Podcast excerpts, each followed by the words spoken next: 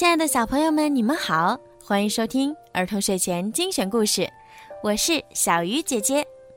今天呢，小鱼姐姐要继续给你们讲《木偶奇遇记》的第三十一集。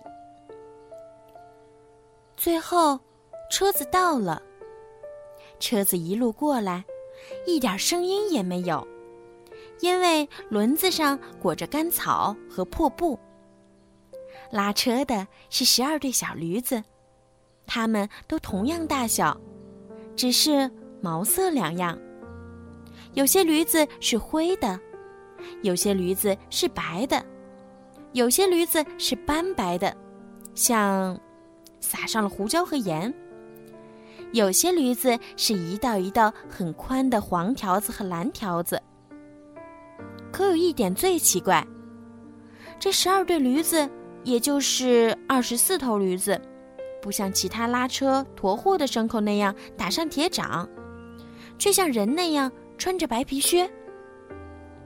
那赶车的呢？请诸位想象，这么个小个子，横里宽，直里短，软扑扑，油腻腻，像一球黄油，苹果脸，嘴巴很小，老是笑嘻嘻的，声音又尖又嗲。像猫对主人讨吃的时候的叫声。所有的孩子一看见它呀，都不由得喜欢它，抢着要上它的车，给带到这个真正的快乐国家去。这国家在地图上有一个国的名字叫玩儿国。说实在的，车上从几岁到十二岁的孩子都已经挤满了，一个叠一个，活像一堆烟鱼。他们给挤得够呛，连气儿都几乎透不过来。可是没人叫一声“哎呀”，没人说一句抱怨话。他们感到安慰，因为他们知道，过几个钟头，他们就要到一个国家，那儿没有书本，没有学校，没有老师。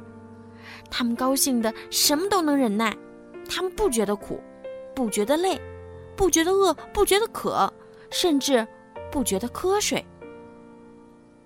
车子一停，赶车的就向小灯芯转过脸来，做出几千个怪相，打上几千个手势，笑着问他说：“告诉我，我的好孩子，你也要到那幸福的国家去吗？”“嗯，不用说，当然要去。可我要告诉你，我的小宝贝儿，车上已经没有地方了，瞧，全挤满了。没关系。”小灯芯儿回答说：“车上没地方，我将就点儿，就坐在，就坐在车辕上。”他说着，一跳就跳上去，骑在车辕上。那你呢，我的小宝贝儿？赶车的十分客气的向匹诺曹转过来问：“你打算怎样？跟我们去，还是留下？”我留下。匹诺曹回答。我要回家，我要和所有好孩子那样学习，在学校里做个好学生。祝你成功，匹诺曹。小灯芯说了：“听我的话，跟我们去，咱们会过得快活的。”嗯，不去，不去，不去。跟我们去吧，咱们会过得快活的。车上又有四个人叫道：“哎，跟我们去，咱们会过得快活的。”车上有成百个人同声嚷嚷起来：“我跟你们去，我的好仙女会怎么说呢？”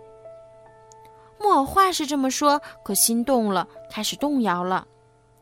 嗨，别去想这种伤脑筋的事儿，你就想一想，咱们要到一个国家去，去了那儿，咱们可以无拘无束，从早玩到晚。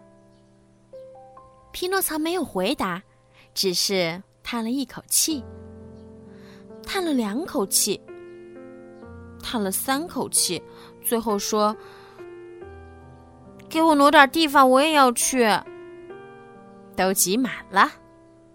赶车的回答说：“不过为了表示欢迎你，我可以让你坐到赶车座上来。”那您呢？我在地上走。哦，不行的，说真的，我不答应。我宁愿骑到随便哪一头驴子的屁股上面。”匹诺曹叫道。说干就干，他走进第一对驴子后面的右边的一头，要骑到它身上去。可是这小牲口粗暴地转过身来，在他肚子上狠狠的就是一脚，踢了他一个两脚朝天。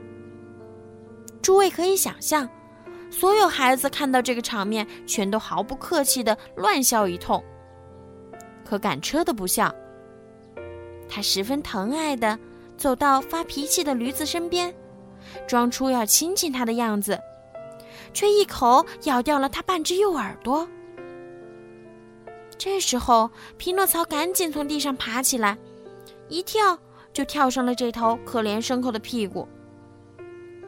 他跳得那么利索，孩子们一下子停下笑，欢呼了起来：“哇，好啊，匹诺曹！”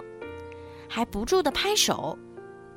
可驴子一下子又蹦起两只脚，用尽力气一踢，把可怜的木偶甩到路当中一堆石子上面。孩子们又大笑起来，可赶车的不笑，还是装出十分疼爱那不听话的驴子的样子，要去亲亲它，一口又咬掉它半只左耳朵。然后他对木偶说：“再骑上去，不用怕，这驴子有点任性，我给它咬了两下耳朵，我想它变。”